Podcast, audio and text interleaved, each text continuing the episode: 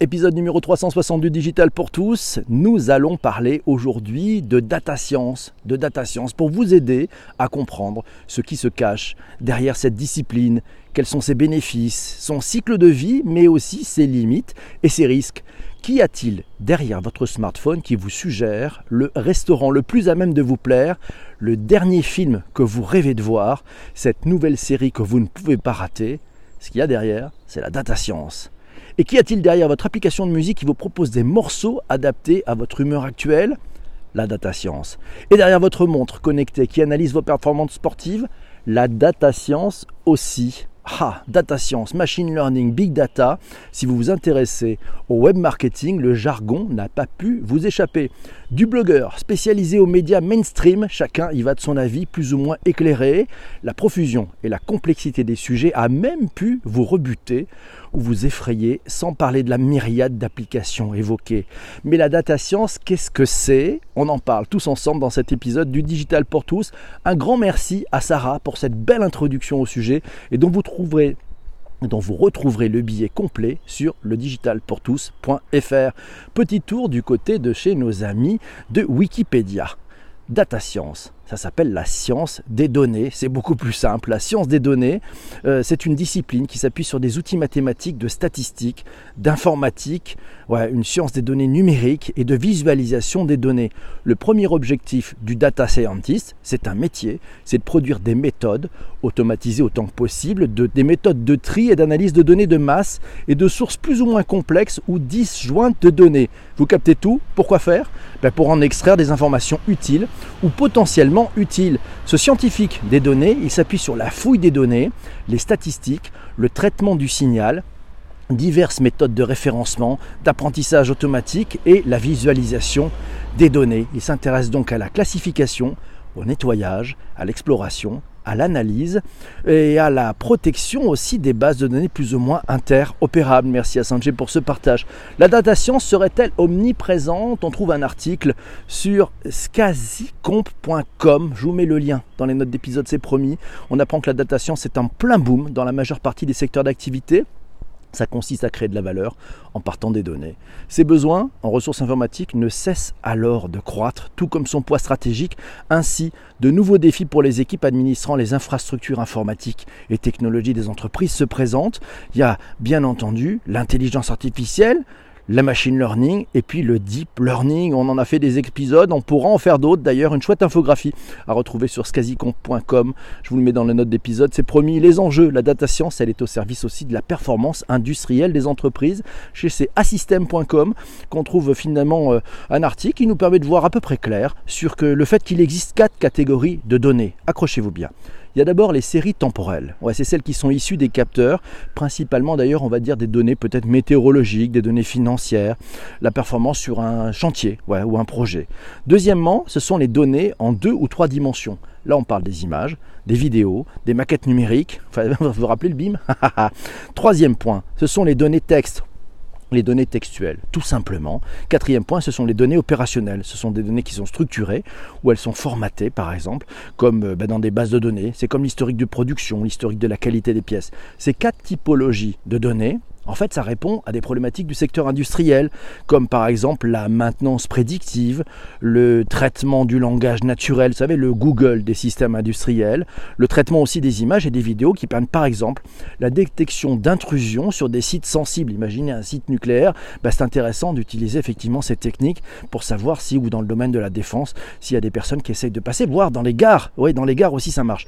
Et puis c'est l'analyse aussi des données opérationnelles pour analyser le déroulement euh, et, sur et des différentes tâches, des différentes tâches dans le temps de façon à avoir une meilleure planification et à optimiser par exemple en amont les arrêts de tranche d'une centrale face à la ressource humaine locale disponible. Bref, vous le voyez, le champ des possibles est juste immense.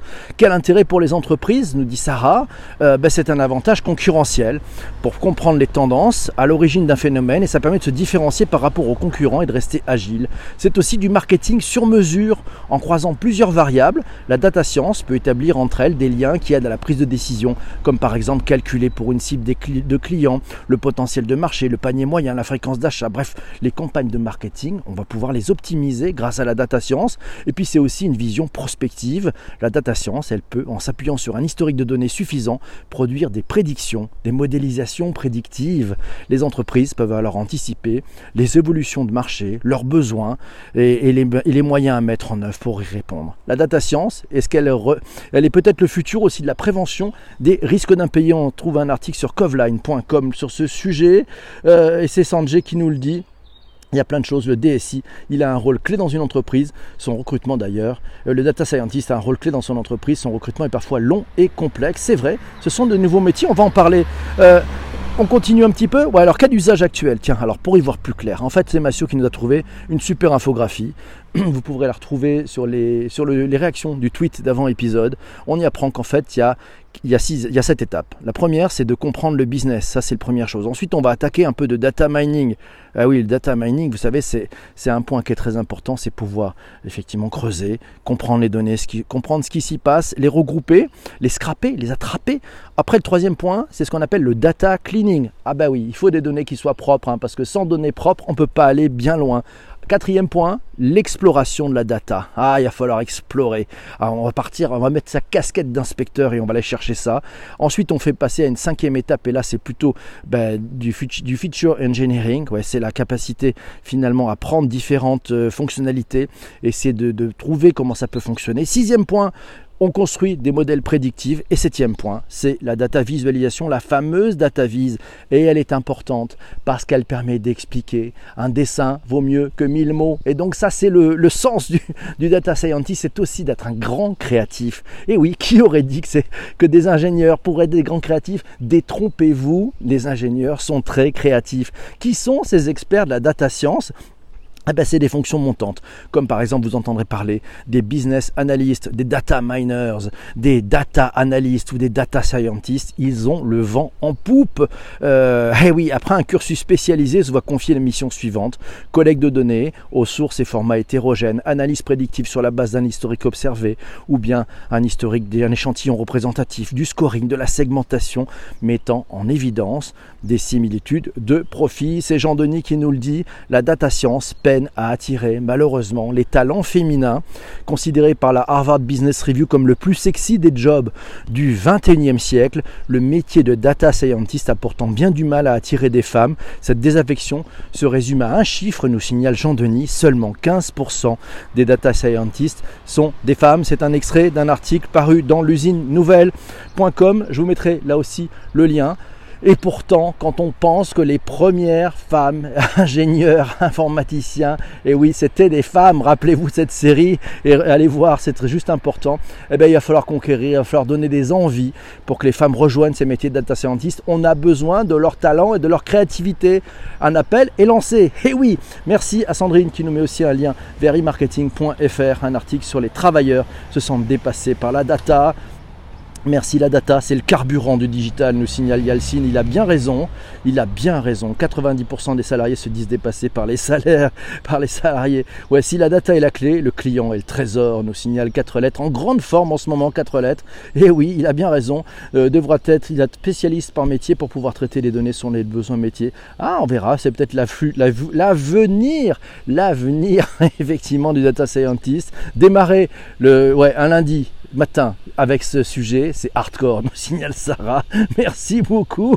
C'est un métier complexe, nous dit Shadia, mais basé essentiellement sur l'analyse de données et surtout le bon sens. Ah oui, le bon sens et de la créativité. Je crois que la clé, c'est beaucoup de créativité. Et c'est Sanjay qui nous dit le data scientist, c'est le deuxième poste tech le plus coûteux pour une start-up, mais pas forcément, pas forcément coûteux d'ailleurs. Non, non, bah, il rapporte de la valeur. Ça a un coût, mais ça rapporte beaucoup, beaucoup de valeur. Tiens, data analyse, data la différence entre les deux métiers. Un article sur euh, CIDJ.com nous apprend que le data analyst et le data scientist sont responsables du croisement des données de l'entreprise avec celles mises à disposition via les services web et autres canaux digitaux, téléphone, mobile. Leurs objectifs respectifs, leur objectif respectif, c'est donner du sens à ces données, en extraire de la valeur pour aider l'entreprise à prendre des décisions stratégiques ou opérationnelles. Dans ce cadre, eh ben, ces, deux métiers hein, conçoivent des modèles et algorithmes pour collecter, stocker, traiter, restituer les données. C'est justement cette forme de créativité qui distingue le data analyst et le data scientist du pur statisticien. Sachez-le, ils sont capables d'imaginer de nouveaux modèles d'analyse pour traiter les données brutes et hétérogènes qui ne peuvent pas être analysées à l'aide d'outils classiques de gestion de bases de données. Data analyst, ou data miner, il n'aspecte généralement qu'une seule source de données, par exemple le CRM, vous savez, le Customer Relationship Management de l'entreprise, avec un modèle qui est défini. Son but, c'est accroître la connaissance de la clientèle d'une entreprise, conduire des études sur la base de données, suivre les outils data mining pour analyser l'impact des actions marketing. Le data scientist, de son côté, dispose d'une vue plus globale et croise les données de différentes sources dispersées. Ouais, tiens, allez, vous voulez rire Une petite blague du matin. Ouais, quand on parle d'intelligence artificielle et de data, etc. Euh, petite citation de Matt Veloso. Je ne sais pas si vous connaissez Matt Veloso. C'est un conseiller scientifique intelligence artificielle euh, de, du CEO de Microsoft. Ouais, et il a dit la différence entre le machine learning et l'intelligence artificielle. Est-ce que vous le connaissez? Ouais. Si c'est écrit en Python, vous savez, c'est un langage, hein, c'est probablement du machine learning. Si jamais c'est écrit en PowerPoint, c'est probablement de l'intelligence artificielle. Je pense que c'était une grosse brique dans le jardin de tous ceux qui racontent un peu n'importe quoi à propos de l'intelligence artificielle. Si c'est du machine learning, c'est du Python. Si c'est de l'intelligence artificielle, c'est sûrement du PowerPoint. N'y croyez pas. Data science et machine learning, les petits poussés s'inventent, s'imposent face aux mastodontes. C'est Jean-Denis qui nous le dit. Le carré des leaders 2020, c'est largement peuplé aux côtés de de SAS et TIPCO, Gartner a classé comme leader les plateformes de DataIQ, euh, MathWorks et Databricks on retrouve cet article sur itforbusiness.fr. Merci. Le sujet vous passionne Ah ben c'est tant bien, c'est Sarah qui nous le dit d'ailleurs.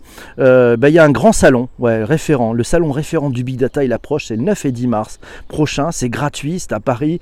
Vous avez le lien dans les notes de bas d'épisode si vous voulez vous y inscrire. Et puis surtout sur le site ledigitalpourtous.fr, allez lire le billet de Sarah. Juste formidable. Et c'est Shadia qui nous dit c'est une erreur de chercher les data science à l'extérieur de l'entreprise. Merci Corinne. il faut impérativement une connaissance métier. Et oui, tu ne devrais pas lire mon troll. Voilà, elle a trollé de bon matin. ça s'apprendra. En mode startup, tu ne cherches pas autrement que chercher en externe. Et puis Sheldon nous dit il faut faire évoluer les métiers d'experts en data science et amener de la créativité. je pense qu'il faut aussi trouver des façons, peut-être avec la facilitation, d'amener beaucoup de créativité. La data science, c'est beaucoup de maths, mais c'est bien plus que ça parce que la différence se fait finalement sur de la créativité. Donc c'est un autre hémisphère qu'il faut faire travailler, un autre hémisphère de son cerveau. Le data scientist, nous dit Jean-Paul, il peut créer des nouveaux modèles de données aussi. Ouais, c'est aussi un créateur, effectivement, créateur, créatif. Il ne faut pas hésiter à faire ça. Mes amis, merci d'avoir écouté ce podcast. On se retrouve demain matin pour un autre épisode. On va parler de l'art et du numérique. Merci d'avoir écouté sur les plateformes de balado diffusion traditionnelle. Si vous n'êtes pas encore abonné, c'est très simple, vous y allez vous abonner. Sinon, bah, vous pouvez partager à partir de votre application de balado ce podcast pour le faire connaître au plus grand nombre. Vous ferez acte de générosité. Et puis troisième point, parlez-en autour de vous, à la machine à café, au, à ce midi à la cantoche, bref, quand vous voulez, même ce soir si vous voulez. Faites-le écouter à qui vous voulez. Et puis quatrième point, si vous êtes sur Apple Podcast, je compte sur vous, j'ai besoin de vous. Mettez-moi 5 étoiles, ouais, pas moins, pas moins, pas plus. Plus, vous pouvez pas de toute façon. Et puis un chouette commentaire. On se retrouve demain matin. Ciao, ciao, salut les amis, merci.